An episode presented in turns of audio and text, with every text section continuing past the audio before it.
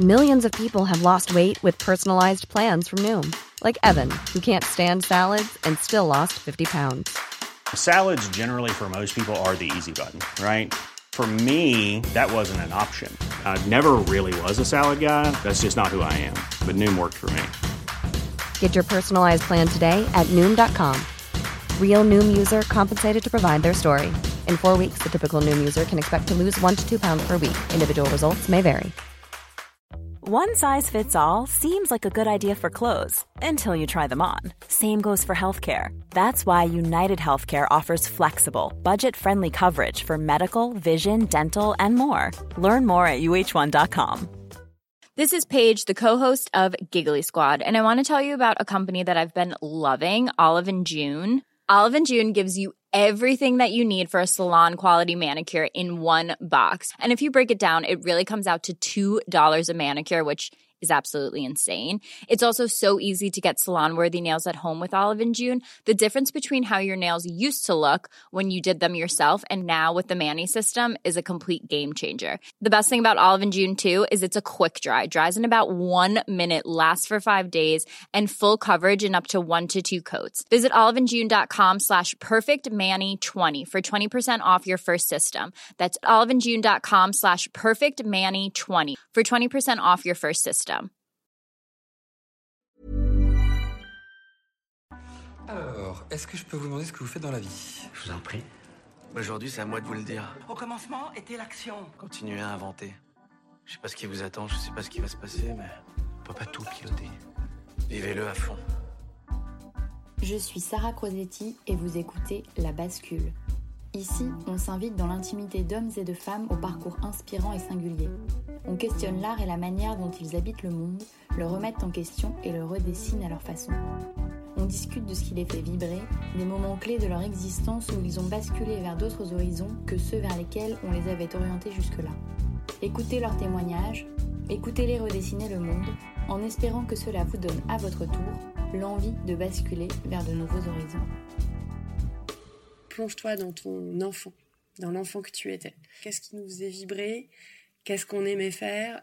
Et peut-être qu'on a voulu occulter, peut-être que nos parents ont voulu masquer, ou qu'on ne s'est soi-même pas assumé. On n'écoute pas assez euh, son enfant intérieur.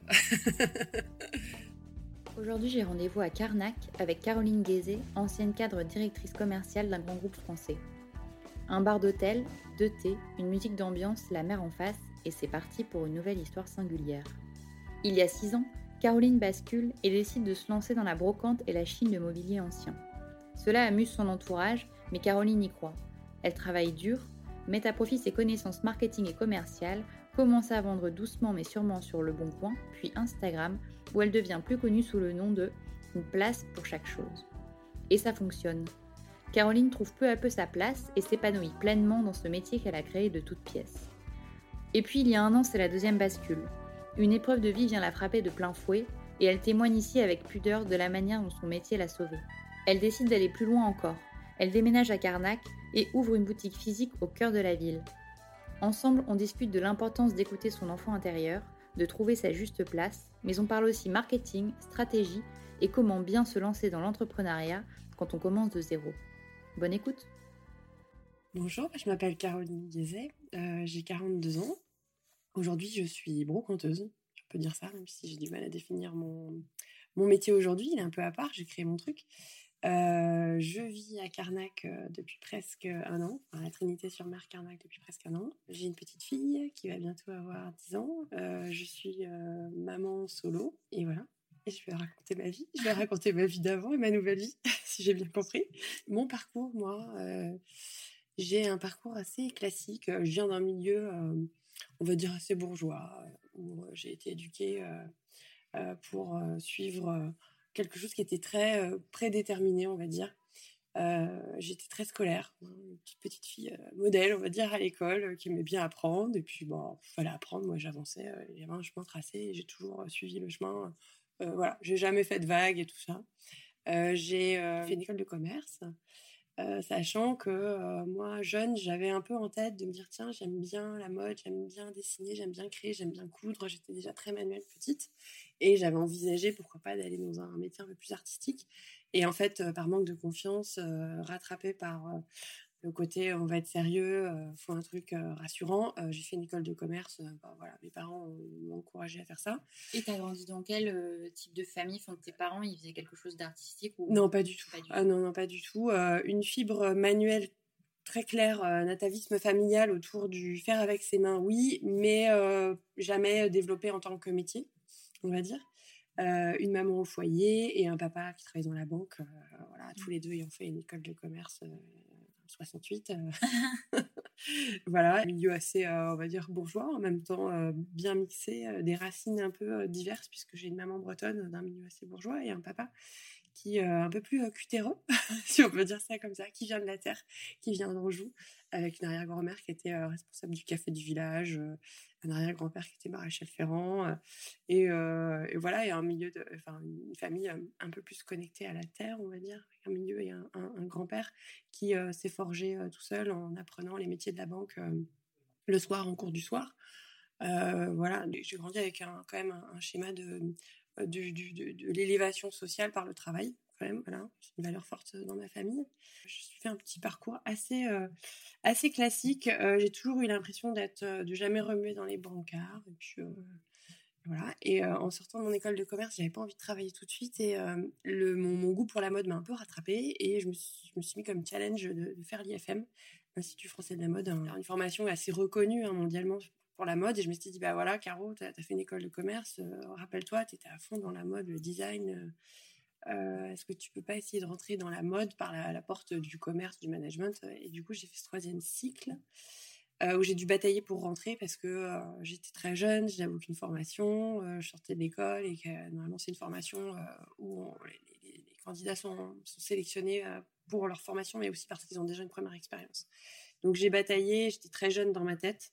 Et euh, bon, je pense un peu un coup de chance sur ce coup-là, j'ai réussi à être prise parce que j'étais pas forcément dans le moule de, tous les gens de, l'IFM qui étaient très axés dans les, le côté très pointu de la mode, le côté très paillette, le côté euh, voilà où moi j'étais pas forcément hyper à l'aise. Je me sentais euh, voilà, je pense que j'avais déjà un espèce de syndrome de l'imposteur à l'époque. Et pour autant, moi, je savais qu'il y avait un truc avec, avec le vêtement, avec la mode. J'aimais bien le côté même très pratique euh, de la construction du vêtement. Et pourtant, je n'avais jamais eu le courage de faire euh, du design et de me lancer en disant j'ai un talent artistique, je peux avoir un coup de crayon, je peux euh, moi créer du vêtement. J'ai jamais eu cette confiance en moi parce que j'étais plus attirée par comment on va le fabriquer le vêtement, comment on pique le vêtement, comment on conçoit, comment on... voilà. Pour autant, bah, je me suis retrouvée dans des showrooms à vendre, à faire de la vente. Donc, un truc pas du tout logique en soi. Je pense que dans ma tête, les choses n'étaient pas très claires. Euh, donc en sortant de l'IFA, je me suis retrouvée dans des showrooms d'une très belle marque euh, Max Mara, où je vendais aux, euh, acheteuses des grands magasins les collections Max Mara. Super expérience très forte, très formatrice sur toute la partie négociation. Et donc là, j'étais dans le dur de la mode en fait. Par rapport à toute ma promo, j'ai fait un choix qui était beaucoup plus enfin voilà, le, métier de la vente dans la mode est pas forcément le truc le plus glamour, le plus paillette qu'on met en avant notamment à l'IFM. Mais pourtant, moi, il me plaisait parce qu'il y avait ce côté quand même, je pense, concret, terrain. Euh, du vêtement quand il se confronte à son client. C'est-à-dire qu'il faut bien le vendre à un moment. C'est bien beau de créer, de, faire des défilés, etc. À un moment, il faut bien que ça gagne, il faut bien que quelqu'un achète euh, ta création. Donc ça, ça me plaisait bien, ce côté concret. Euh, même si c'était hard, hein, tout ce qui est négociation avec les grands mags, c'est quand même euh, un peu hard, mais c'est une très bonne école. Et puis après, bah, j'ai suivi un parcours euh, retail. je me suis retrouvée chez Petit Bateau, très belle marque française. Donc j'ai travaillé pour des belles marques de bonnetterie, comme on dit, françaises, comme Petit Bateau et Lacoste. Et là, j'ai suivi un parcours de retail. En fait, je me suis retrouvée à, gérer les équipes magasins, les équipes terrain, les points de vente et être responsable régional. C'est un métier qu'on ne connaît pas trop, mais en gros, on est dans sa voiture, on est responsable d'une région avec 20 boutiques, 15 corners en grand magasin, des partenaires affiliés, franchisés qui distribuent la marque. Voilà, j'ai fait ça euh, donc pendant 15 ans. Et à la fin, mon dernier poste que j'avais réussi à décrocher, c'est euh, bah, quand on a fait un parcours, on monte en haut de la pyramide. Hein. Moi, j'ai toujours eu ce côté un peu scolaire. Mon CV, il faut faire grimper le CV. Bah, Caroline, tu as été responsable régionale. Bah, maintenant, le but à atteindre, c'est d'être directrice de réseau. Enfin, c'est le Graal. Quand tu es mmh. directeur régional, le but, c'est de prendre la place du boss, c'est d'être responsable du réseau, voire directeur commercial de la marque. Donc ça, j'ai réussi à le, à, le, à la voir. À la fin, je bossais pour le groupe Vivarté, pour une très belle marque euh, Chevignon. Enfin, le groupe Vivarté avait acquis la marque Chevignon. Et euh, le souhait du dernier DG euh, que j'avais rencontré à l'époque, c'était de relancer la marque, aidé par Vivarté. Sauf que malheureusement, Vivarté n'allait pas très bien et Vivarté était en train de sombrer. Donc j'ai vécu les, les, pires trucs qu'on puisse vivre, c'est-à-dire d'être cadre euh, manager euh, de, directeurs régionaux et de tout un réseau de magasins sur le terrain et vous savez euh, qu'en fait il n'y a plus d'argent, qu'en fait on va fermer les magasins, qu'on est en PSE, que vous ne pouvez plus embaucher de CDI, que tu PSE pour PSE c'est un magnifique mot qu'on a inventé en France pour dire plan de sauvegarde de l'emploi. pour en fait voilà. C'est juste qu'on accompagne une entreprise qui a plus d'argent et du coup il bah, faut se séparer de gens quoi. Donc on sauvegarde mais en fait on sauvegarde rien, on ferme tout quoi.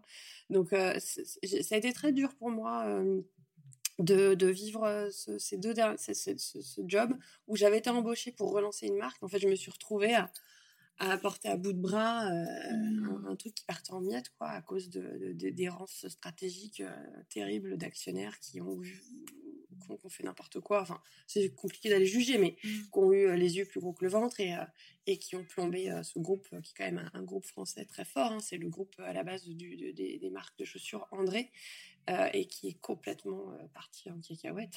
Si je peux dire comme ça. et donc beaucoup de marques ont énormément souffert parce que voilà après c'est aussi une situation de marché qui disait que voilà la fast fashion, d'autres empires du textile ont détruit cet empire français, malheureusement, qui n'a pas su prendre les, mmh. euh, les bonnes décisions à l'époque. Et euh, Chevignon était une très très belle marque, hyper intéressante à travailler, avec une histoire, un produit vraiment à part, une belle qualité. Mais voilà, j'ai jamais pu euh, vraiment vivre le, truc qu'on avait écrit. On s'était dit, on va lancer cette marque, euh, on, va, on, va, on va redorer l'image, on va recréer un réseau de distribution, des belles boutiques, des équipes à fond pour vendre la marque, etc. Et en fait, ça s'est transformé en espèce un peu de, cauchemar. Donc euh, voilà, je suis partie. Euh, ça, ça date maintenant puisque je suis partie en 2016, février 2016. D'accord, ouais, pas si vieux quand même. Ça ouais, fait, bah, ça, six ans, ouais, ça fait six ans. ça me paraît déjà très, très, très loin parce que je suis vraiment du coup depuis sortie du milieu du prêt-à-porter. Et à l'époque, euh, il y a plusieurs choses qui ont un petit peu euh, euh, fait naître mon envie de changer. ça s'est fait au fur et à mesure. Je hein. Je me suis pas dit un beau jour, tiens, je vais devenir brocanteuse. Euh, il y a eu quelques éléments déclencheurs. Ouais, déjà, il y avait un projet de partir vivre à Nantes. J'étais en région parisienne et avec mon conjoint, on avait le projet de partir vivre à Nantes. Donc, je savais qu'il allait y avoir du changement et qu'à Nantes, je pourrais peut-être pas continuer ma carrière. Quoi. Enfin, il y avait tout le bassin Choletais où il y a pas mal d'entreprises euh, de retail français qui sont pas loin de Nantes, euh, sauf vers, Cholet où il y avait une piste. Et en même temps, je me suis dit, si c'est pour partir à Nantes, et ben, c'est ma vie dans une voiture à faire des allers-retours, être sur le terrain et pas de pas profiter de ma vie à, Nantes, en région, mmh. où on décide un peu de changer de vie, d'offrir un nouveau cadre de vie à notre fille et tout ça. Donc, euh, il y avait ça. Donc, je savais qu'il y avait une fenêtre de tir. Et puis, bah, ça allait de moins en moins bien euh, dans la boîte où j'étais, chez, chez, Chevignon Vivarté. Et le jour où mes deux euh, directeurs régionaux, à quelques semaines d'intervalle, des gens que j'avais choisis, sélectionnés, avec qui j'avais créé une, une équipe forte, j'étais très, très heureuse d'avoir d'avoir créé cette équipe-là et qui avait bosser comme des tarés avec moi dans des conditions atroces où on faisait avaler des couleuvres à tout le monde tous les jours, on était des carrés dans des ronds euh, tous les jours. C'était dur, enfin vraiment une épreuve de boulot compliquée où j'ai beaucoup appris d'ailleurs. Hein. Euh, les jours où ils m'ont dit non mais Caroline on n'y arrive plus, on lâche et c'était des bons quoi. C'est des gens qui sont se sont fait recruter par par des bons hein, dans des meilleures conditions, dans des boîtes qui marchaient. Je me suis dit allez-y vous avez bien raison. Et là je me suis dit bon bah si si moi mes équipes euh, s'en vont, j'aimais beaucoup Eric mon DG mais non enfin Bah non, je dis non, mais là, Caro, il faut tout aussi. Tiens, ta révérence. Stop, on arrête le carnage. Et puis humainement, ça devenait trop. C'était trop difficile d'aller dans des CE, mmh. de passer mon temps. Je faisais que du, social, euh, euh, à bosser avec les DRH sur comment on allait annoncer qu'on allait encore fermer une boutique euh, au prochain CE et qu'on allait dire que non, non, il n'y en aurait pas d'autres. Mais qu'en fait, si, on savait très bien qu'il y en aurait d'autres, quoi. pour rester dans le plan du PSE, parce que c'est ça les PSE. Hein. T'as pas le droit de licencier plus de temps et de fermer ton point de vente, sinon, euh, dans le délai euh, écrit, euh, tu vois, voilà, c'était terrible, quoi. humainement, voilà, j'avais du mal avec ça. Et, et voilà, du coup, j'ai, un jour, j'ai dit à mon DG, bah non, mais j'arrête. Puis, je vais aller créer ma petite brocante, de toute façon, comme ça. Un peu sur un coup de tête, je me rappelle, je, lui ai sorti ça, il s'était moqué de moi d'ailleurs. Non, mais attends, il y avait de quoi. il y avait de quoi. Parce que l'idée brocante, comment elle te vient c'est pas Mais en fait, j'ai toujours été, ma maman a toujours été à chiner, elle aimait bien les vieux trucs. Euh, elle m'achetait plein de trucs d'occasion. Elle était déjà sûrement un peu avant-gardiste, hein, parce que quand j'étais étudiante, plutôt que d'aller chez Ikea te faire ton, kit pour ton petit studio d'étudiant, ma maman, elle été dans les dépôts-ventes à, acheter plein de trucs d'occasion. On a beaucoup déménagé, beaucoup bourlingué dans notre vie. Mon papa était dans la banque, on déménageait beaucoup. Donc ma maman, elle était toujours obligée de, redécorer des maisons, de bricoler, de faire des travaux et tout ça. Donc elle était du genre débrouille et tout ça. Et elle passait son temps à chiner. elle m'emmenait souvent dans des trocantes, dans des ventes et tout ça. Et euh, du coup, moi, j'avais toujours pris goût à ça. Je trouvais ça euh, drôle. J'aimais bien aller dans les vides-greniers et tout. Et puis, euh, je pense que pour me vider un peu la tête, les week-ends, pour oublier mes, mes, stress de cadre, j'allais chiner, je bricolais, je, je, repeignais des petits trucs. Et puis, voilà, je me suis dit, bah, tiens. Mmh. Et je me rappelle qu'à l'époque, j'avais suivi de presse que faisait Célency, Charlotte Cadet. Euh, je me rappelle très très bien euh, du jour où j'ai découvert ça. Je il y a eu un flash sûrement ce jour-là, euh, parce que je me vois encore dans mon bureau sur mon téléphone à découvrir Celency. le lancement de Celency, c'était en 2014. Et voilà. Et, du, et puis, des, puis voilà, il y a des trucs aussi. Des amis vous disent un jour, ils voient ce que vous avez fait à la maison. Ah, c'est chouette ce que tu as fait. Bon, t'as qu'à les vendre. Pourquoi tu les vends pas Donc voilà, c'est des petites graines qui germent. Et un mmh. jour, ouais, sur un coup de tête, je j'ai dit à mon boss, ouais, et puis il me rappelle, il me dit, euh, va ouvrir ta petite brocante. voilà, ça le faisait marrer, quoi. Les gens ne prennent pas au sérieux. C'est sûr, hein, quand tu es dans un codir, euh, que tu es cadre dirigeant, euh, que tu as une belle situation, tu as une voiture, tu gagnes bien ta vie, tu as des primes qui tombent, enfin un peu moins. Vu les chiffres que je faisais, souvent je faisais la boutade de dire que j'étais la directrice commerciale de la décroissance. Enfin voilà. Et du coup, j'ai après, j'ai toujours été du genre prudente, donc j'ai demandé une rupture conventionnelle à mon boss. Et en parallèle, ce qui m'a fait, faut quand même que je, en parlant, j'y réfléchis, je suis pas partie comme ça, euh, j'étais très prudente. Et le destin, je pense que le destin m'a bien aidée parce que j'étais euh, j'étais appelée par des cabinets régulièrement. Donc ces postes, on est régulièrement, c'est un métier où, où c'est difficile de trouver des gens euh, pour le faire parce que il n'est pas toujours très drôle ce métier. donc un peu dur. Euh, j'étais pas mal sollicitée par des cabinets de recrutement et un jour j'avais été appelée pour un poste euh, qui me disait bien, euh, où on venait chercher ma compétence, ma, connaissance dans le retail, ma connaissance des marques et ma capacité de négociation pour aller faire un truc un peu différent que je trouverais sympa. C'était de bosser pour. Alors j'ai plus en tête le nom de la boîte parce que j'ai oublié de toute façon toute ma vie d'avant. Je suis devenue nulle sur le marché, sur les marques et tout ça, mais ces grosses machines de guerre que sont les outlets. D'accord sont tenus par 4-5 entités euh, françaises, euh, américaines, euh, en, Europe, aux, États-Unis, en France. Il y a MacArthur, enfin, il y en a plein d'autres. Et il y en avait un qui m'avait appelé, un Français, pour être responsable du retail et de la, sélection des marques et aller faire exploiter tous les parcs outlet en France. Et donc c'était un, job rêvé parce que j'avais un bureau dans le Marais où la boîte faisait 15% d'EBITDA, euh, il n'y a pas de management parce qu'en fait, on manage pas, on fait juste venir des marques sur c'est du foncier quoi, sur des parcs. Et euh, on, va choisir des bonnes marques pour qu'elles distribuent euh, en outlet. Et puis on récupère de, enfin, le modèle qui récupère des pourcentages sur les chiffres d'affaires. Et, et c'était rêvé. Je me dis je vais mettre à profit mes compétences en retail. Je vais plus avoir à manager dans, dans des situations délicates de PSE etc la boîte cartonne fonctionne je vais être dans le marais, euh, je vais arrêter d'être à Épinay-sur-Seine, dans la zone où je me faisais péter ma voiture et voler mon sac. Euh, trop bien, quoi.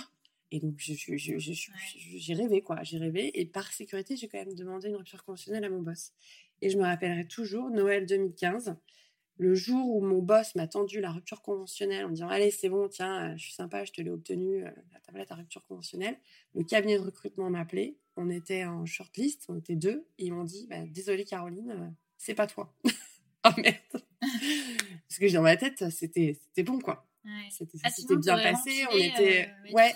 Sur un... ouais, mais il était différent le ouais, job. Ouais, il était quand même dans de meilleures conditions. Et il y avait un côté, on vient chercher ton savoir-faire, mais tu vois, dans un, un, schéma différent. Euh, et le fait d'être dans une boîte qui fonctionne, où il n'y avait plus de management, ça me bottait bien. Voilà. Et d'être dans le marais, dans un joli bureau aussi. Vraiment, c'était assez vendeur, en fait. Je pense qu'à l'époque, j'étais pas encore déjà euh, il y, avait des, valeurs qui me correspondaient plus dans mon métier, notamment les valeurs humaines. Euh, en revanche, quand je vois que je rêvais sur ce job, à l'époque, j'étais pas encore euh, en prise de conscience aussi de tout le rejet que je commençais à faire, en fait, au fond de moi, sur la, consommation et ce qu'on avait, ce qu'on faisait de la mode.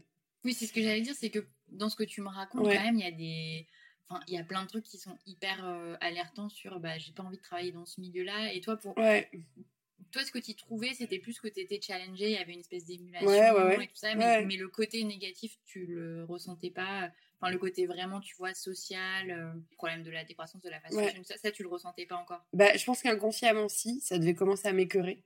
Mais quand je vois que j'étais prête à partir pour une boîte d'outlet, euh, c'est que j'avais. non, je pense que il m'avait fait miroiter des trucs. mais au fond de moi, oui. Euh, globalement, euh, le, modèle, et maintenant quand je prends du recul, je dis mais, c'est juste pas possible quoi, de créer des, usines à gaz où on fabrique du vêtement pour toujours en vendre plus et broyer des gens humainement derrière parce que les rentabilités sont pas suffisantes et qu'on est toujours tiré, que le marché est tiré vers le bas par des gens qui vous vendent des t-shirts à 5 balles et que du coup forcément des marques qui, essaient de faire des trucs propres, un peu plus quali, avec des plus belles démarches de fabrication, elles en souffrent parce que c'est compliqué d'aller imposer un prix euh, à 50 balles quand tu trouves le t-shirt à 5 euros. Du mmh coup, bah, derrière, on pressure à fond les organisations. Euh, enfin, je, le sais, hein, aujourd'hui, euh, toutes les marques qui se lancent dans le Made in France, c'est très compliqué parce que derrière, il faut faire hyper attention à ses marges et qu'on et voilà. Et du coup, souvent, c'est les hommes qui payent hein, derrière hein, dans les organisations. Euh, voilà, mais ça, j'en ai pris conscience après coup. Donc je pense que inconsciemment, je fuyais un truc, euh, je fuyais quelque chose où j'étais pas à ma place, quoi. Je sentais, ouais, j'étais pas à ma place, voilà. Et euh, donc voilà, je me suis retrouvée quand même bien conne hein, au Noël. Je me rappelle toujours hein, dans ma coupe de champagne à Noël 2015, disant bon bah Caro, qu'est-ce que t'as fait Là, t'as tout plaqué. Bon, t'es une rupture conventionnelle, donc ça va. Tu t'as préparé. on part dans des conditions correctes et rassurantes, une rupture conventionnelle, parce qu'on est soutenu. Dès derrière, mais euh, j'avais, j'avais pas de boulot, quoi. J'avais rien. Oui, puis t'avais pas dit. Si, avais... ça commençait l'idée de la brocante, j'allais dire, t'avais pas d'idée, mais si, ça commençait. Ouais, non, mais ça, ça germait un peu, mais, euh, mais euh, je disais ça en boutade parce que je savais que j'avais éventuellement ce poste, sauf que, bah, non, en fait. Donc là, je me... donc en fait, ce que je raconte souvent, c'est que c'est vrai, je suis allée chez Pôle emploi et donc chez Pôle Emploi, on cherche un poste de directrice commerciale ou est-ce que vous avez un projet? Chez Pôle Emploi, on te demande toujours si tu as un projet euh, de création d'entreprise ou un projet perso. Il faut très vite euh, choisir en fait, parce qu'après on t'emmène dans deux parcours euh, d'accompagnement différents. Soit un coup de tête, j'ai dit, j'ai dit, j'ai un projet quoi. Voilà. Et je suis allée très très vite en fait. Je suis allée assez vite parce que j'ai tout de suite mis la main à la pâte, euh, puisque j'étais à la maison et qu'il était hors de question que je cherche un job de directrice commerciale, parce qu'en fait, j'étais en train de chercher une maison pour qu'on parte vivre à Nantes. Donc, j'allais pas et chercher, j'étais à fond sur les recherches immobilières, sachant que c'était très, très compliqué déjà à l'époque de, trouver une maison là où on voulait s'installer, donc c'était un boulot euh, intense. Et euh, je me dis, j'allais, j'étais pas à l'aise pour aller chercher un, job de DIRCO, alors que je savais même pas encore où j'allais habiter dans les mois à venir, quoi. Donc, à un moment, je me suis un peu autorisée à faire pause et a fait me faire du bien. Et euh, je me rappelle, j'avais fait une liste de tout ce que je voulais faire. Toute la, liste de trucs que tu n'as pas le temps de faire euh, quand tu bosses. Quoi. Donc je me rappelle, il y avait marqué aider des gens. Donc j'ai fait un peu de. je me suis un peu investie euh, dans mon école, dans la, l'appel, voilà, des petits trucs à mmh. droite à gauche associatifs. Je voulais aller faire certains musées, je voulais apprendre de voilà, donc je j'ai un peu coché, mais voilà, je me suis permis de. Me suis ça, c'est à faire bien ça. comme conseil aussi de dire euh, tu te fais une liste des trucs que tu as envie de faire et ouais. tu jamais le temps. Ouais, ouais. Ouais, et, enfin, c'est des trucs tout cons, quoi, tu vois, d'aller euh, en pleine semaine euh, prendre un café au soleil pendant tout le monde travaille. Allez, tu t'autorises. Et moi, je, je m'étais jamais autorisée à ça, tu as fait un truc hors parcours. Et après, il faut faire attention, je vois beaucoup de personnes qui font ça, puis derrière, ils ont du mal à concrétiser qu'est-ce qu'on fait après, quoi. Faut faire attention aussi. Hein.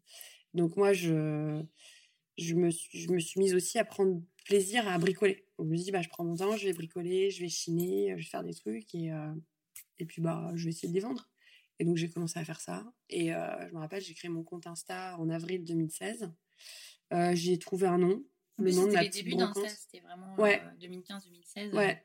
Ouais, moi j'ai un compte perso que j'avais créé en 2012. J'avais fait un Facebook, je crois, au tout premier. J'ai fait mon Facebook et euh, un déj de copines. Les filles m'ont dit Mais fais ton Insta, faut que tu te mettes sur Insta. Ok. J'étais pas du tout. Même personnellement, j'avais pas un compte Insta très développé. Donc voilà. Et, et donc j'ai commencé à publier des photos, à vendre et je vendais sur le bon coin. Parce que sur Insta, j'étais invisible au début, j'avais 5 followers. Quoi.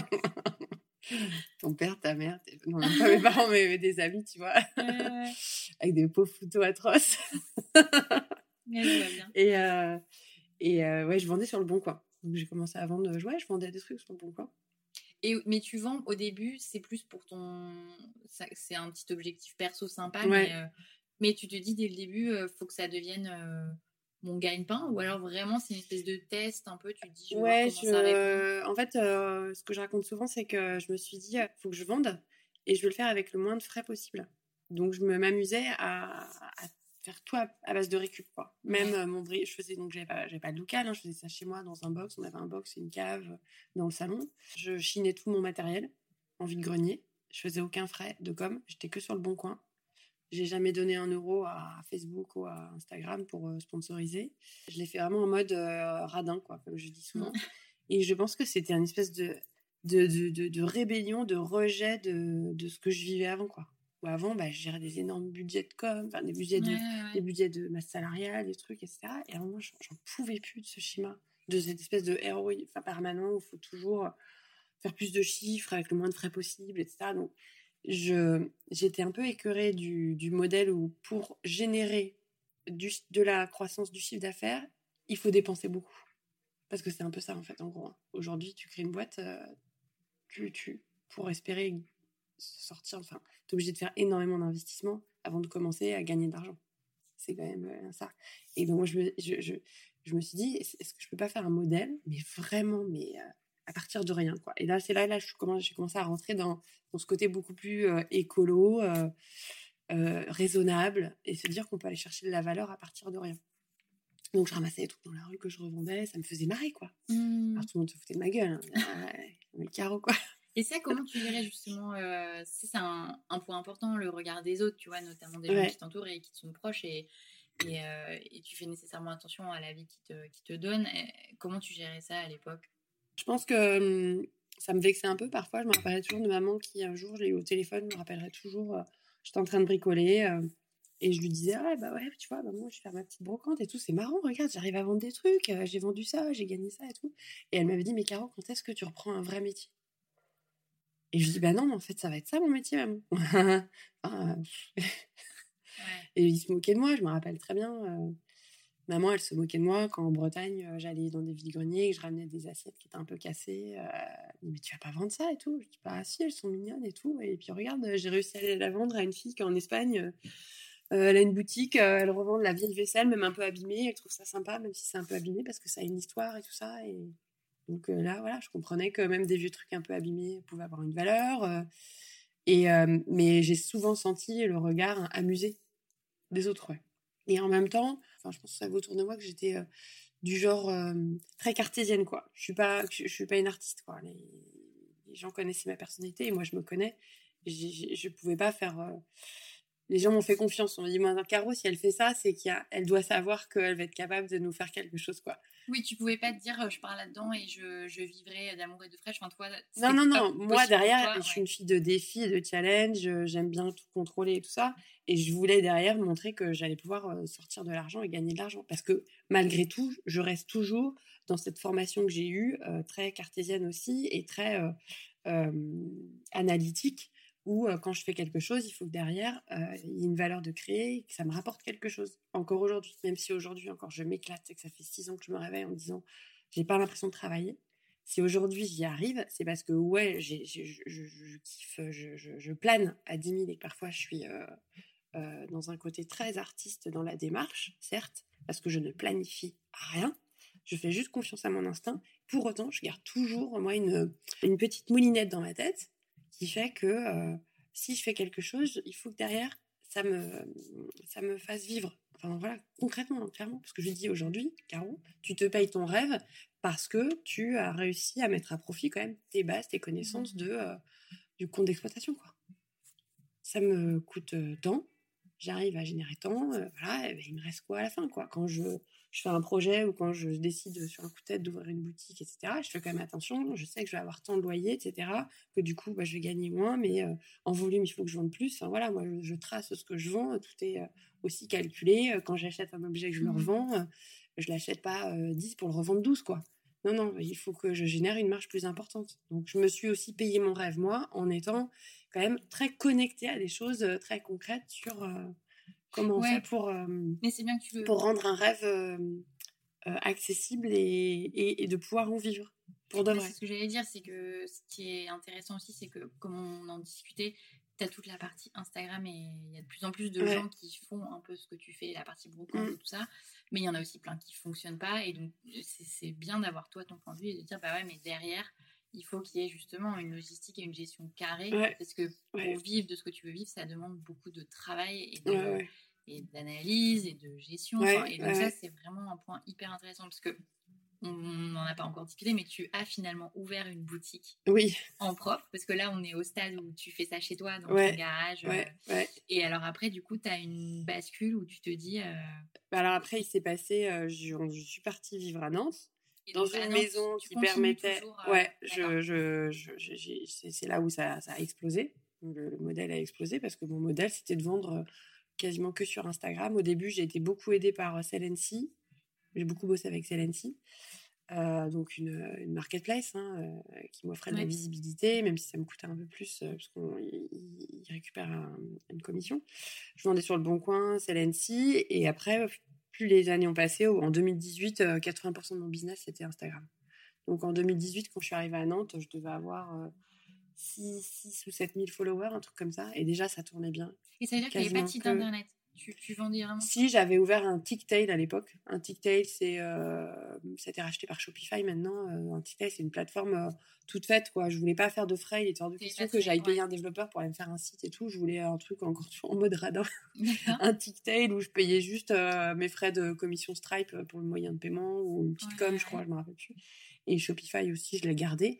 Et en fait, non, j'ai jamais, je l'ai, ga- je l'ai pour avoir mon nom de domaine, pour avoir un site, être un peu crédible. Mais en soi, j'ai vraiment jamais, j'ai jamais développé le Shopify. J'ai toujours euh, euh, conçu la vente en échangeant avec mes followers sur Instagram. Et c'est le côté un peu authentique. euh, tu parles avec quelqu'un comme si tu étais dans une boutique un peu. Et j'ai jamais eu kiffé de mettre, euh, tu vois, de faire des fiches produits et d'inviter Mhm. des gens à, à sur euh, Mais sur. Instagram, ça veut dire que du coup, tu mettais ta photo en Ouais, disant avant. ouais, Et il y avait quelqu'un qui t'écrivait euh, en message privé. Au début en commentaire, euh, maintenant- après c'est beaucoup plus le MP, ensuite il y a les stories qui sont arrivées et maintenant c'est essentiellement en story que ça se passe. Et il te faisait un virement et euh, voilà. il t'envoyait le truc. Ouais, Ok. ouais. Donc moi j'ai développé ma façon de faire euh, sur Instagram avec que des messages automatiques aussi. Donc les gens me parlent, donc je réponds, je suis très connectée. Mais après, euh, ça va hyper vite parce que dès que les gens sont décidés en disant OK, euh, je veux acheter, comment on fait? Et ben là, j'ai des messages automatiques en disant bah voilà, les frais Colissimo, c'est ça, les moyens de paiement, c'est ça, vous me faites un virement là-dessus. Enfin, tout est automatisé, j'envoie, paf, paf, paf. Ah, tu peux faire ça sur Instagram? Bah, quand je dis automatisé, euh, j'ai fait les petits messages automatiques et trois petits points sur Insta, hein, où j'ai enregistré mes messages automatisés, où du coup, tu as le lien. Et puis maintenant, j'ai un, système SumUp de paiement où j'envoie le lien carte bleue direct. je, je déclenche le paiement sur mon téléphone avec l'application et, et les, j'envoie un lien carte bleue. Ouais, mais c'est intéressant de voir que Instagram, c'est ça un garde quand même peu- une grosse part de, ta- de tes ventes. Ah bah, c'est. Avant que j'ouvre la boutique, c'était euh, 90% de mon chiffre d'affaires. Ouais. Et donc ça, quand tu pars de ton boulot, donc début de rupture co, Ouais. tu mets combien de temps à peu près avant que tu vois, t'aies vraiment un flux euh, qui devienne important? Alors, euh, très concrètement, quand j'ai fait ça, quand j'ai lancé en avril euh, 2016, j'ai quitté le job le 25 février 2016, si je me souviens bien, et euh, j'ai lancé en avril, j'ai gagné de l'argent dès le premier mois. Le premier mois, j'ai gagné 300 euros. Ok. Alors, euh, au début, euh, j'étais pas déclarée. Euh, et dès le 1er juillet, j'ai fait trois mois sans être déclarée. hein. Trois mois où j'ai vendu sur le bon coin en gagnant 300 Ouais. euros. Et après, je me suis déclarée tout de suite en auto-entrepreneur.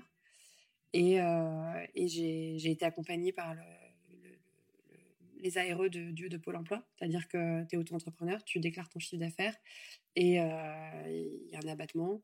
Et donc, on considère que quand tu as fait 1000 euros de chiffre d'affaires, tu as 300 de marge. Donc, on va te verser ce qu'on te doit en ARE mensuel, moins tes 300 de marge que tu as carrés. Donc, en gros, on vient compenser, on vient abonder.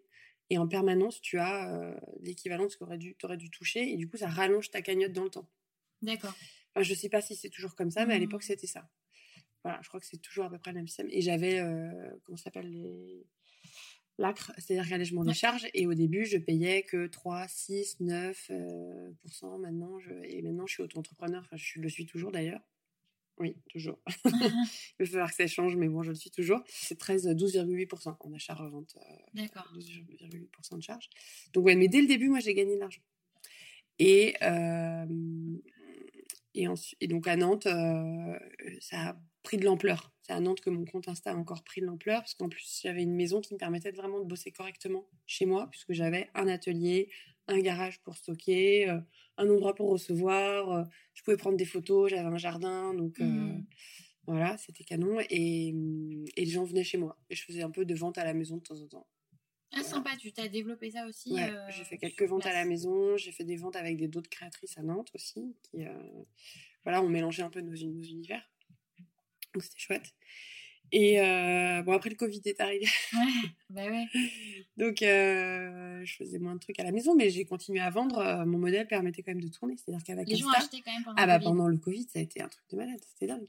Alors moi je pouvais pas chiner, heureusement j'avais du stock à la maison, j'avais plein de trucs à bricoler, donc moi j'ai passé mon, j'étais Ah bah ouais. pour mes followers, il y en a qui m'ont dit ouais t'étais un peu notre Netflix parce que du coup euh, on suivait, euh, moi j'animais mon mon compte Insta en montrant euh, des tutos sur Oui, parce comment que depuis rénover. on n'a euh, toujours pas donné euh, ton compte Insta, mais c'est. euh, une place pour chaque chose. Ok, voilà, Voilà. comme ça, les gens Ouais. pourront regarder en même temps. Ça m'est venu comme ça un jour un arrêt de bus, juste avant de partir de. ouais, quand, je, partais de mon boulot. là. Je, je, je sais pas comment ce truc est venu, et en fait, il a pris toute sa, tout son sens euh, Après, maintenant. ouais. Ouais. Parce que mon idée, c'est d'être passeur d'objets et de, de donner une place, euh, redonner une vie aux choses. Et, et moi, dans l'histoire aussi, j'ai Mhm. trouvé ma place. Voilà. Ah, c'est euh, une, belle- une belle histoire. le, le nom n'est pas évocateur d'une brocante à la base, mais voilà. les- mais quand on me suit, on comprend. Voilà. Et, euh, Et donc, oui, donc sur Nantes, donc tu continues à vendre, etc. Là, est-ce que tu peux déjà te verser un salaire qui te permet, par exemple, de payer ton loyer Ah ouais, ou tes charges ouais, et tout ça? D'accord. Donc là, Ah t'es ouais. t'es indépendante, entre guillemets, quoi. Ouais, ouais, au bout d'un an, euh, je gagnais euh, un SMIC. D'accord. Ah ouais. Et, euh, et quand j'étais à Nantes, je gagnais plus que le SMIC. Ouais, ouais. Ouais, donc je gagnais pas du tout ce que je gagnais dans ma vie d'avant, hein, Ouais, j'imagine bien. clairement. Ouais.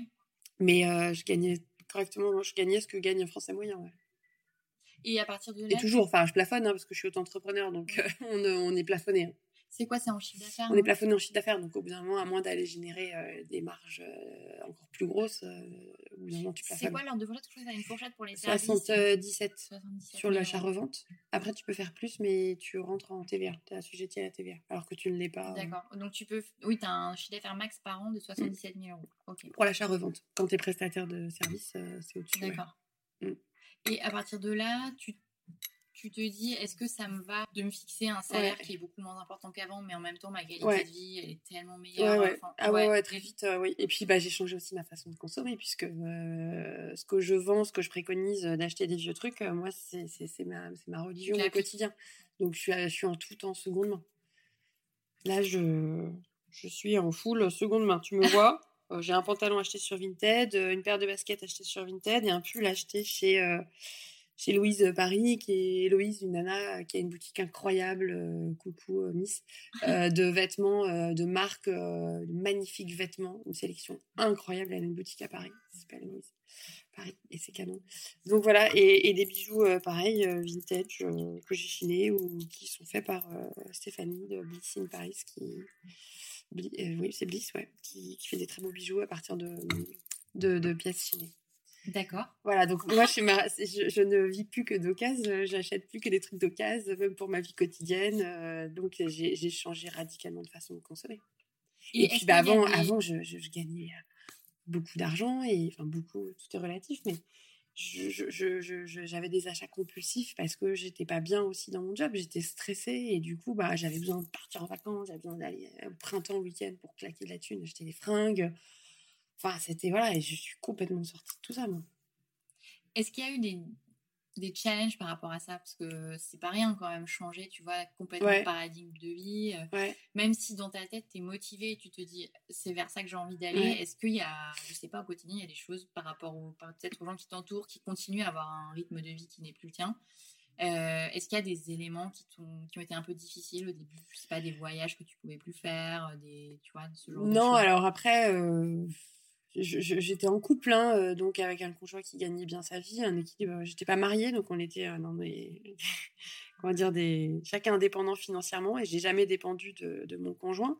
Mais euh, forcément, quand vous êtes avec quelqu'un qui a revenu, bah, vous, mixez aussi vos, pouvoirs d'achat. hein, donc, euh, je me suis jamais sentie me réfréner. Euh, bon, après, j'ai toujours été moi dans une culture aussi assez quand même. Dans les d'être économe quoi. De pas flamber j'ai jamais euh, eu un rythme de vie ou de dingue où je, flambais complètement. Donc mais j'ai j'ai pas euh, j'ai pas l'impression d'avoir manqué en fait. Vraiment ça s'est fait euh, dans le temps. Et puis après j'ai aussi j'avais aussi pas mal investi quand j'étais dans ma vie d'avant donc euh, même 15-20 ans après, les investissements que j'ai pu faire, moi j'ai acheté un appartement. C'est un des premiers trucs que j'ai fait euh, quand mon, papa, qui était un banquier, m'avait dit euh, le levier du crédit, le levier de l'emprunt. ta première paye, Caroline, j'ai gagné 1500 euros, je me rappelle net, ma première paye, tu achètes un appartement. C'était en 2003 à Paris, c'était déjà compliqué, et je me rappelle, bah, j'ai acheté un petit appart à Paris. J'avais euh, 40% de mon but de ce que je gagnais qui partait dans un crédit à 22 ans. 23 ans, j'ai commencé à bosser. Et bah forcément, euh, ce- ce- ce- aujourd'hui, cet appartement, il m'appartient et voilà, c'est un vrai placement et ça m'aide aussi. Enfin, Mhm. clairement, euh, voilà, c'est c'est pas anodin. Donc, dans mon équilibre financier, je savais aussi qu'en arrivant à à 40 ans, euh, je pouvais aussi me permettre euh, de gagner moins parce que les placements que j'avais faits allaient m'aider, allaient me soutenir, forcément. Et ça, c'est bien que tu Ouais. mentionnes aussi. De... Ouais.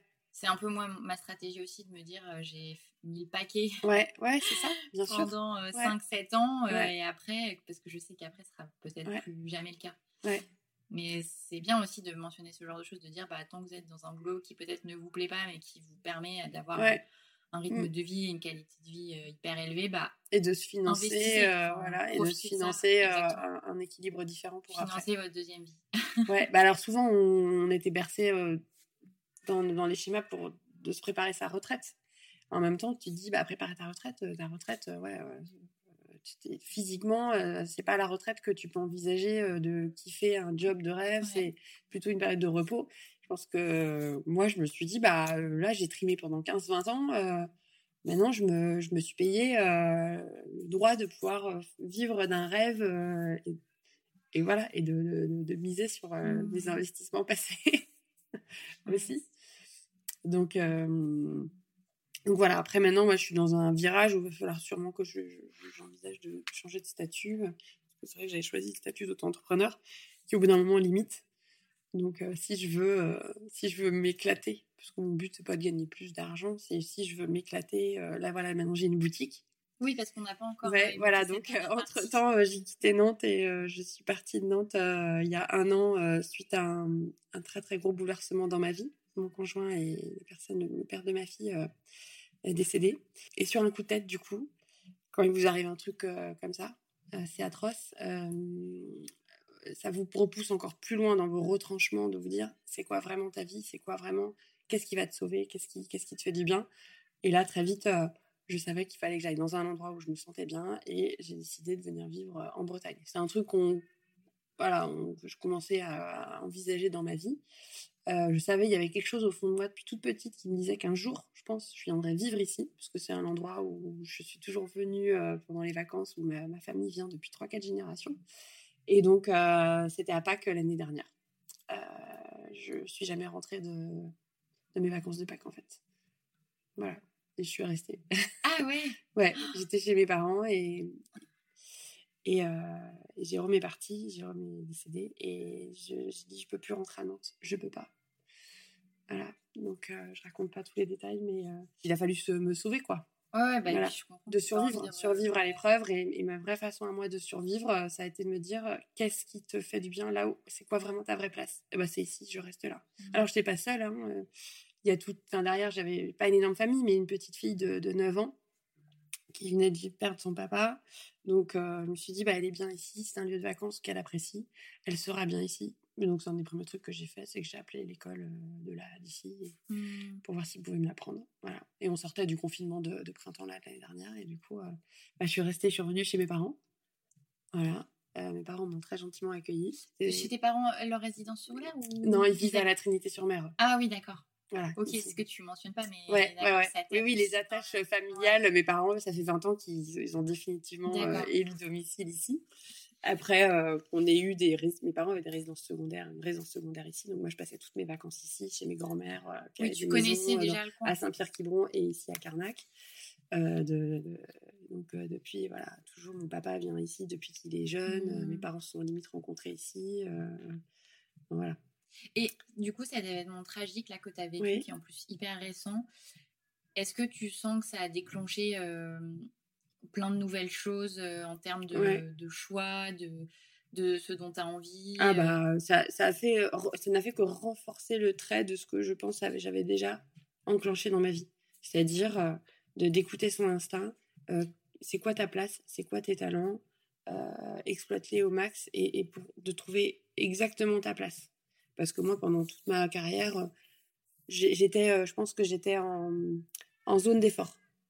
On dit toujours, il faut sortir de sa zone, euh, sa zone de confort, il faut, faut aller se frotter, toujours ce côté. et moi, j'étais toujours comme ça, ce côté besogneux.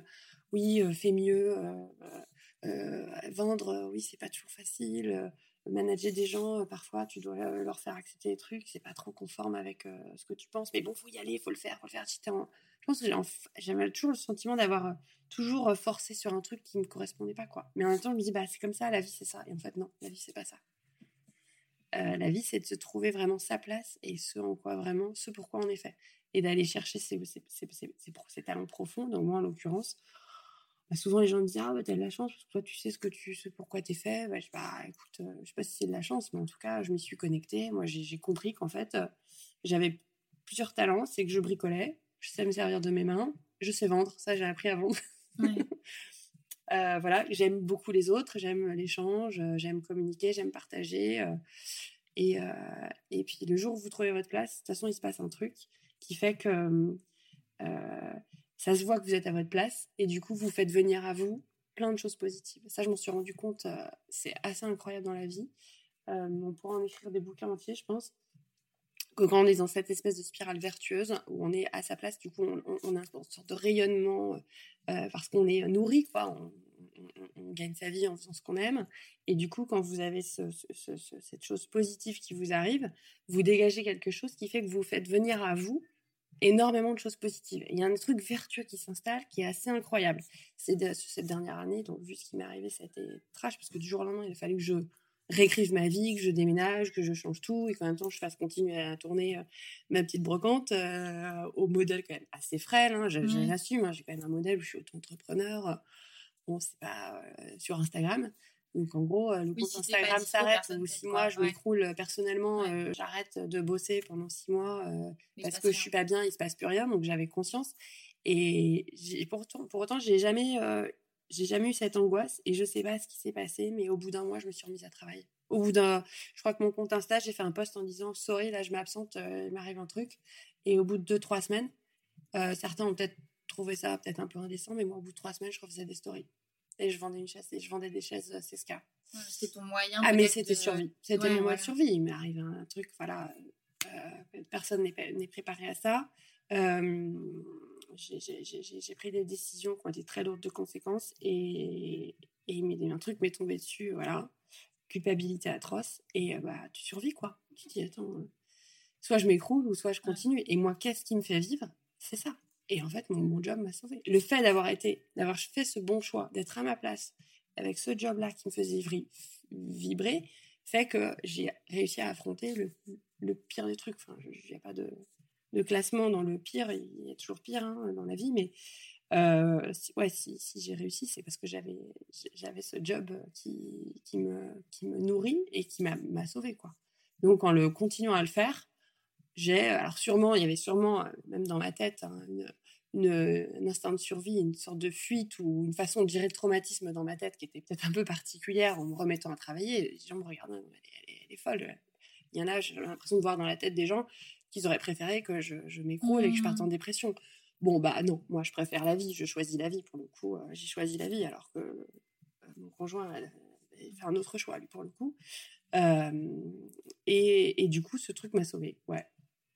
Et du coup, j'ai même, je me suis même allée encore plus loin. C'est que au mois de mai, quelques semaines, quelques mois après, j'ai décidé d'ouvrir une boutique.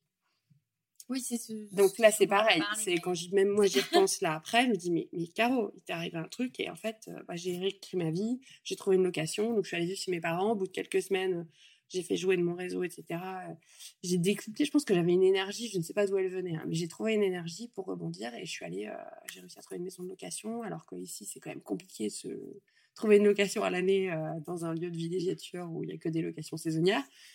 Ma fille, ça s'est bien passé. Elle a intégré une nouvelle école et euh, bah, je- mon Insta pouvait tourner ici. euh, C'était pas trop compliqué. J'étais, je commençais à être un peu connue ici, à avoir quelques clients ici. Et je me suis dit, mais il faut que je m'ancre, il faut que je me trouve un truc, euh, euh, une bouée, euh, quelque chose. Et euh, voilà, le hasard a fait que j'ai vu ce local passer et je me suis dit, bah, j'ouvre une boutique.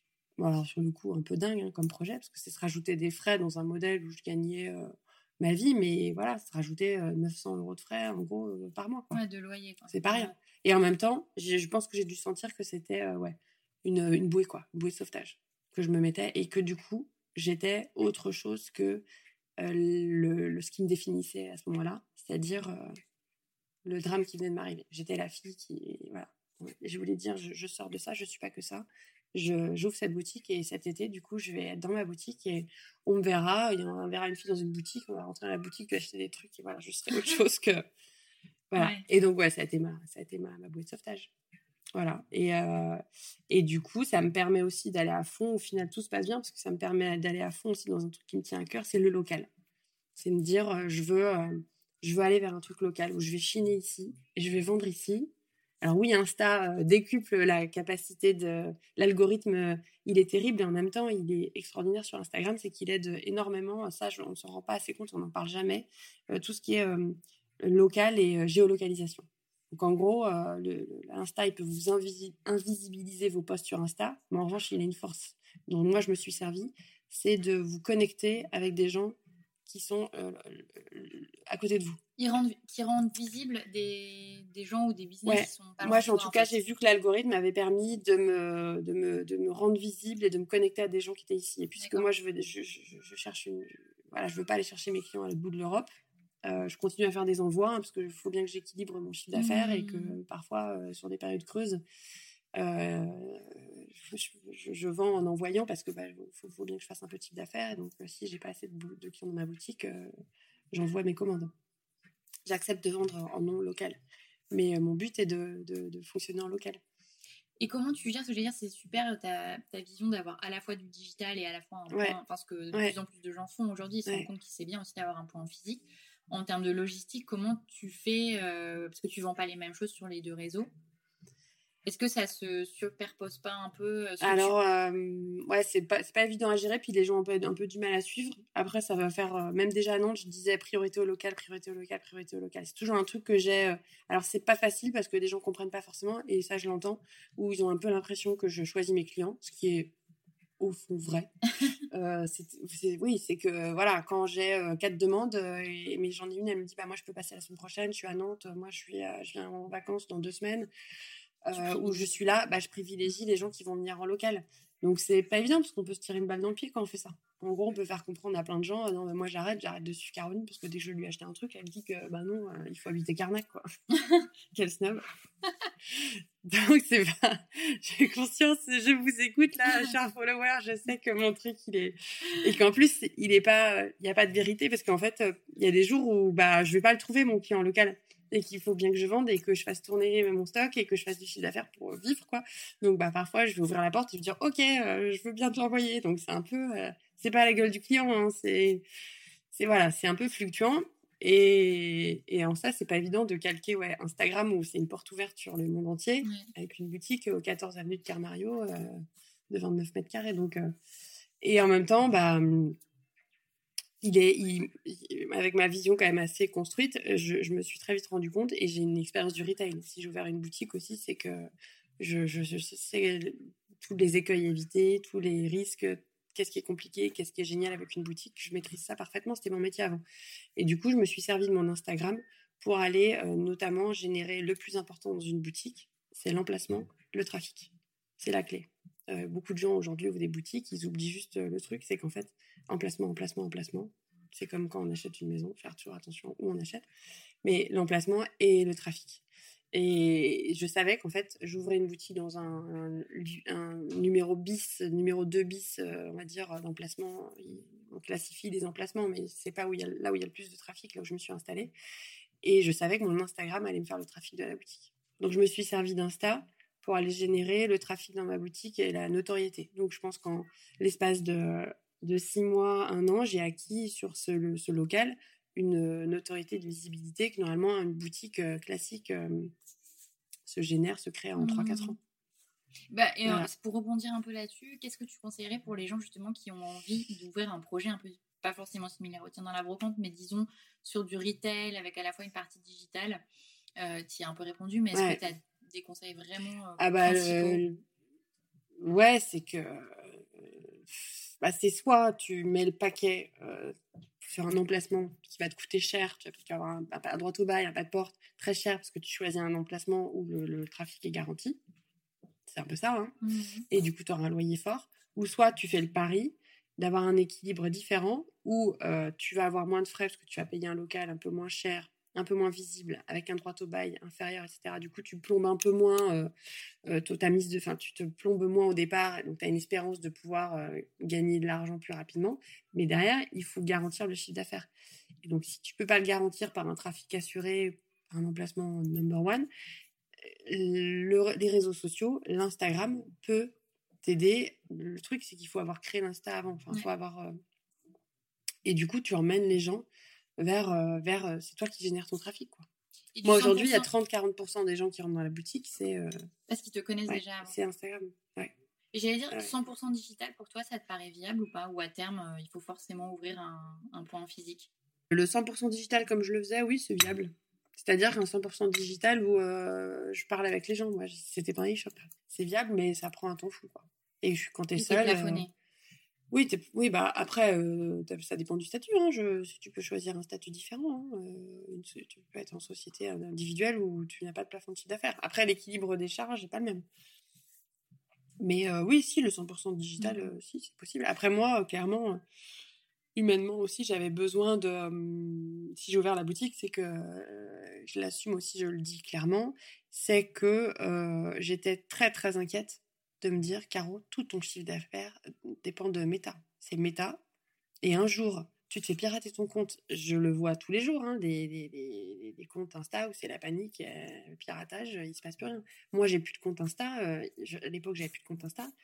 Tout s'arrête du jour au lendemain. Je n'ai plus.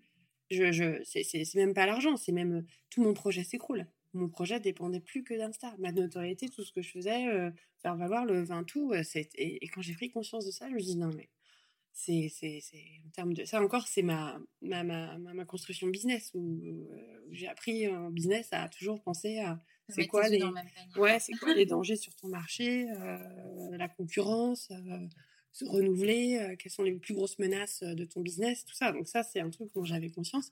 Et je me suis dit mais fais gaffe car en fait c'est pas possible. Humainement au bout d'un moment si tu, tu, tu crois vraiment à des valeurs fortes de local, euh, sort du truc 100% euh, euh, virtuel et digital. C'est bien beau. je pense que c'est, j'ai un compte assez authentique, mais voilà, donc c'est aussi pour ça que j'ai, ouvert la boutique et maintenant je suis rassurée de me dire bah, que les deux se, se complètent. Et il y a un truc dont je suis assez fière aussi que j'ai réussi à générer, c'est que je vois beaucoup de gens sur Insta qui se plaignent de l'algorithme parce qu'elles sont moins visibles, parce que c'est terrible et qu'elles se sentent obligées de payer du sponsoring, etc. Et en fait, je me rends compte que moi, j'ai des followers qui débarquent, qui viennent me suivre par bouche à oreille naturelle, humain. Donc c'est pas l'algo qui a poussé mon contenu, mmh. machin, qui a et du coup euh, les, gens ont vu passer une brocante, un truc qui leur plaisait, ah tiens je m'abonne, ça a l'air sympa. Donc et en ça, tu es dépendant de l'algorithme. Parce que si Insta a décidé de ne pas te montrer parce que tu n'as pas fait assez de reels, parce que tu n'as pas assez d'enregistrement, parce que tu n'as pas assez de partage et tout. En fait, il y a plein de gens qui disent Mais moi, je suis venu suivre votre compte sur Insta parce que c'est ma mère, ma grand-mère, ma copine, machin, etc.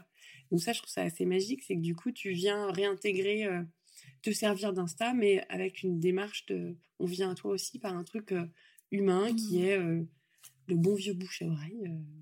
et du coup, bah, la nécessité d'avoir. De faire attention aussi à. Quand tu as un commerce, c'est de nouveaux enjeux. Quoi. Quand tu as un commerce et que tu ouvres une porte, euh, bah, faut, faut sourire, faut accueillir les gens, faut faire attention à l'image, au service que tu vas donner à tes clients. Enfin, voilà, il y a aussi une nouvelle dimension de notoriété Mhm. auquel il faut faire attention. Et c'est pas Insta. Insta, c'est faut faire des jolies photos, faut faire des stories, euh, euh, faut bien communiquer, euh, etc. Quand tu ouvres une boutique, c'est pas pareil. Ouais. C'est encore autre chose. la notoriété, euh, l'algorithme, euh, la réputation aussi euh, doit se construire différemment, dans, le- dans le dur, dans le vrai. Et du coup, ton compte s'appelle, euh, et ta boutique aussi, une place pour chaque chose? Ouais. Alors la boutique, elle, elle, elle a pas d'enseigne. Elle a pas d'enseigne? Non, D'accord. j'ai pas voulu mettre d'enseigne parce que je me suis dit si j'ai créé une place pour chaque chose sur l'enseigne, ça veut rien dire. Déjà, ça prend trop de place. Puis les gens vont dire une place pour chaque chose. Mais ça veut rien dire. Qu'est-ce que c'est que cette boutique? Et en fait, c'est une boutique qui est très ouverte avec beaucoup de vitrines. Donc je me suis dit, bah, ça va parler tout seul. Et puis tu vas juste mettre des mots-clés. euh, euh, j'ai mis mode et maison vintage. Et ça m'est venu comme ça. J'ai vraiment ouvert la boutique comme même vraiment à l'arrache. hein. j'ai trouvé un type euh, pas loin d'ici qui, en trois jours, m'a fait des espèces de vitraux famille que j'ai euh, dessinés. Enfin, j'ai tapé sur mon iPhone, sur mes notes, avec une police pourrie. J'ai envoyé à l'imprimeur. Est-ce que vous pouvez me faire un bandeau de 90 avec marqué mode et maison vintage Et en bas, j'ai mis un truc sur mes vitrines avec marqué retrouvez-moi sur le logo d'Insta et mon arrobase, une place pour chaque chose. Et ça, je l'ai mis dans le bas des vitrines. Et je me suis dit, la boutique, euh, et encore une fois, c'est la place aux choses. C'est la vitrine est ouverte sur des choses et les gens ils vont venir. euh, donc il y a un côté un peu ouais confidentiel euh, et une place pour chaque chose. Très Ouais. concrètement, ça parle à personne. Moi j'ai fait du retail donc je sais que c'est hyper important d'avoir une enseigne où tu mets, euh, je sais pas si c'était une marque. Tu sais ce que c'est, quoi. Les gens tout de suite, ah regarde, il y a la Ouais. boutique machin, on y va. Bah non, moi j'ai aussi l'humilité de me dire une place pour chaque chose, Ouais. c'est pas non plus le truc qui parle à tout le monde à Carnac. Donc voilà. Et alors, j'allais te demander, toi, est-ce que tu t'es fait euh, accompagner, aider pour trouver ta place? Que ce soit par euh, je- des gens, mais aussi par des pratiques, euh, tu vois, ça peut être par des livres? Bah, très peu en fait. J'ai fait beaucoup par moi-même. J'ai vraiment fait ça dans une démarche très centrée sur moi. Ok, Ouais. vraiment par l'introspection. Ouais, vraiment. C'est marrant. hein. Alors que même, même avec Pôle emploi, en fait, très vite, j'ai déclaré mon. Je suis allée hyper vite. Je me rappellerai toujours. J'ai, je suis arrivée un jour hyper fière Pôle emploi en disant Ouais, ça y est, euh, j'ai déclaré, je suis auto-entrepreneur et tout. Et la fille m'a regardé. Bah oui, mais alors du coup, madame, on peut plus vous accompagner. Toutes les formations, tout ça, c'est fini. À partir du moment où vous avez monté votre truc, c'est terminé. Ah, mais j'avais, zappé ce truc-là. Je fallait. Donc, il y avait plein de formations euh, auxquelles je pouvais accéder gratuitement chez Pôle emploi. Bon, bah, ok, bah non, bah tant pis. Et euh, non, j'ai juste. euh, je suis passée par la CCI pour, euh, pour les démarches administratives. D'ailleurs, je recommande à tout le monde de faire quand on, de- on se déclare auto-entrepreneur. C'est de payer les 70 euros de forfait d'accompagnement et ils font toute la paperasse. Pour être un- déclaré au greffe, euh, tout ça. Canon, hyper bien. Comme quand on déménage. Là, quand j'ai déménagé, je suis passée par la CCI. Ah bon? Euh, ouais, pour euh, pareil.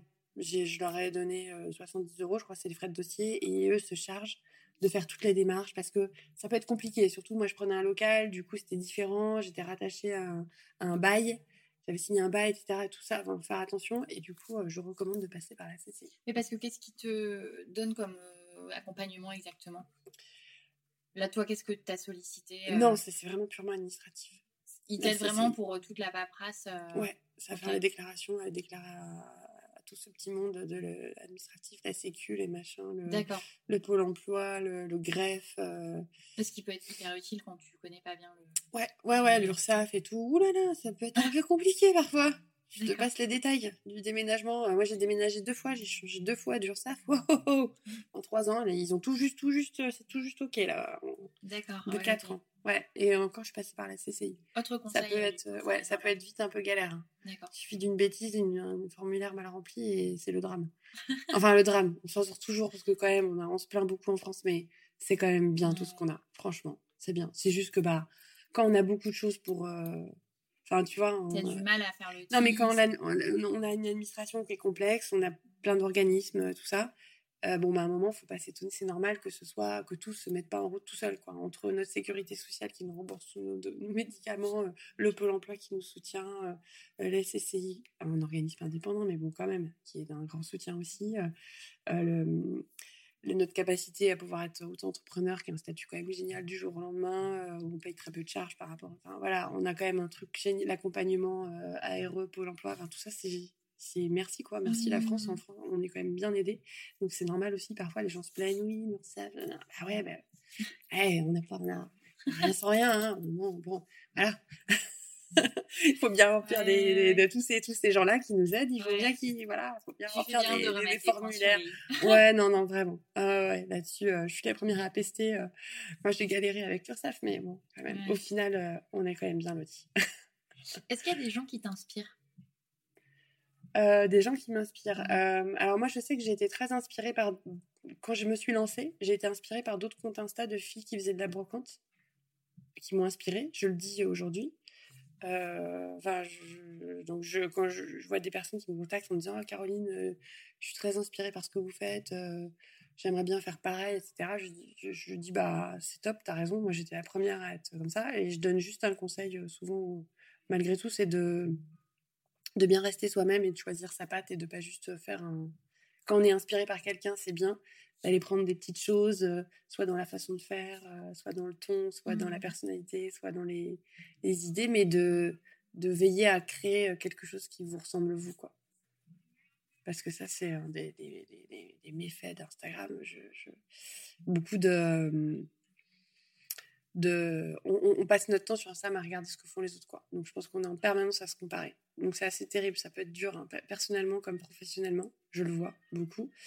Euh, et du coup, il y a, euh, je pense parfois, une propension à vouloir faire, à calquer, quoi, en disant, bah elle, c'est bien, j'adore ce qu'elle fait, ou ça a l'air de cartonner, je vais faire pareil. Et en fait, c'est, et en, termes de business, de toute façon aussi, business, c'est, une, une, erreur monumentale de vouloir faire pareil. Si tu veux faire pareil en disant, à la limite, on peut faire euh, le même produit, mais il faut juste aller trouver ta patte, quoi. Parce que ce qui va faire la différence, c'est euh, bah, que tu vas aller chercher d'autres clients différents ou un autre, tu vas répondre à un autre besoin différent. Donc, il faut faire un peu différemment. Il faut trouver sa patte, soit dans la façon de faire, soit, soit dans le produit en lui-même, euh, soit dans le ton, soit dans le. Enfin, je sais pas, c'est ce que je dis souvent. Donc, oui, moi, j'ai été inspirée. ouais, j'ai été inspirée. Après, je pense aussi que je. J'ai j'ai dû être inspirée. Euh, par qui j'étais inspirée C'est une bonne question quand même. Euh, je pense aussi à, ouais, aussi à, ton héritage familial, tu vois, à ce que à des, à des, des, des, qualités euh, qu'on t'a données, dont tu as hérité de, tes parents, de ta famille, et que tu n'as jamais exploité. Je pense que ça, c'est un truc aussi où je me suis dit, bah ouais, dans la famille, il y a des talents manuels. Personne n'en a jamais vraiment un métier, personne n'a osé. Euh, moi, ouais, voilà, j'ai dans une culture où euh, c'était bien d'être plutôt d'être un cadre, d'avoir un beau CV, euh, des fonctions, tout ça. C'était très bien de bricoler, mais c'était pour le week-end. bah non, moi j'ai décidé que mmh. je pouvais m'inspirer ça, valoriser ce talent-là et de d'en faire mon métier. Et tu as tout appris tout ça, je pensais à tout ce qui est bricolage, tout ça. Alors j'ai une bonne base de, de, dans ma famille justement où maman elle bricole beaucoup, je l'ai toujours vu bricoler, j'ai appris, mon petit frère il est pareil. Il y a un truc, un atavisme familial, enfin il y a quelque chose hein, clairement, manuel. et après j'ai par curiosité appris tout ça, ouais. Ok. Ouais. En, en, faisant et en me trompant. Je dis souvent, et je dis souvent, et je le disais déjà quand je bossais, les meilleures façons d'apprendre, c'est peut-être oui de faire une formation. Alors ouais, c'est bien. Mais quand on fait une formation, clairement, on retient que 10% de, ce qu'on fait, on voit en formation. Moi, j'en ai fait plein des formations. Et j'en ai prodigué quand j'étais euh, dans le retail. Tu retiens que 10% en fait. Mais la meilleure des façons, c'est de faire en se trompant. Et c'est comme ça. Et de refaire, de refaire, de faire, de refaire, et de, se tromper, et puis de refaire mieux, et paf. C'est comme ça que tu apprends mmh. vraiment. Enfin, surtout dans les métiers manuels. Bah, on arrive à la fin de cet entretien. J'ai une dernière question. je pense que tu y as quand même déjà beaucoup répondu. Euh, c'est ton tes conseils pour les gens qui ont envie de mm. basculer? Ah ouais, alors euh, c'est un truc que je, dont je témoignais déjà dans le dernier témoignage que j'ai fait. Et je le dis souvent encore là, il y a deux jours, je me suis retrouvée euh, autour d'une table, un café, des gens que je rencontrais que j'avais jamais vus et je voyais cette fille en face de moi, Caroline, elle avait envie de changer et elle visiblement, elle savait pas trop, pas, enfin, elle savait qu'elle était pas bien, quoi, dans ce qu'elle faisait. Mmh. Et je dis souvent, je réagis, je dis, replonge-toi dans ton enfant, dans l'enfant que tu étais.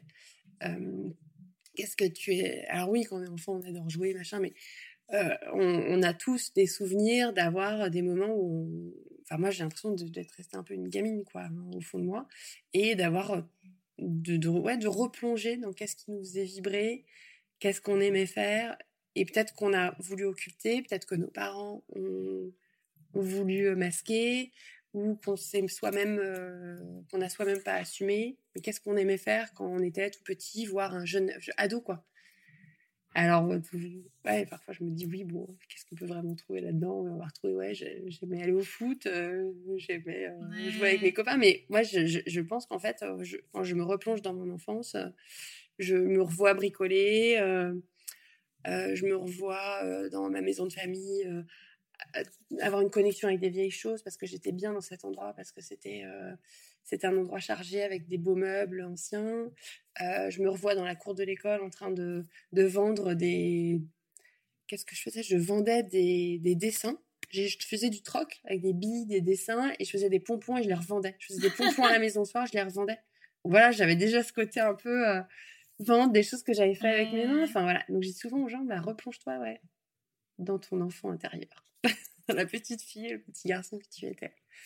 Voilà. C'est un bon conseil que, que personne n'a encore donné jusque-là. Ouais, ouais, ouais, je pense que c'est bien. On n'écoute pas assez euh, son enfant intérieur. Bah, super, Et la vie est un jeu. Oui, la vie peut être un jeu. Il faut pouvoir s'amuser. Et on n'est pas obligé de trimer quand on va travailler. De tout. Ouais, moi, c'est pour ça que je pense que j'ai l'impression de jouer et de m'amuser euh, depuis 6 ans. Quoi. Donc, ouais, ouais, je me suis reconnectée à l'enfant que j'étais. Mais je suis une fille sérieuse. je suis fiable. Pour autant. Super, ouais, merci Caroline. Merci, Sarah. à bientôt. À bientôt. Pour retrouver toutes les références et les ouvrages abordés dans ce podcast, rendez-vous dans la description du podcast ou sur le compte Instagram French Bontemps. Et si vous avez aimé, n'hésitez pas à vous abonner, à laisser une petite étoile ou un mot doux sur Apple Podcast. À bientôt pour un nouvel épisode de La Bascule.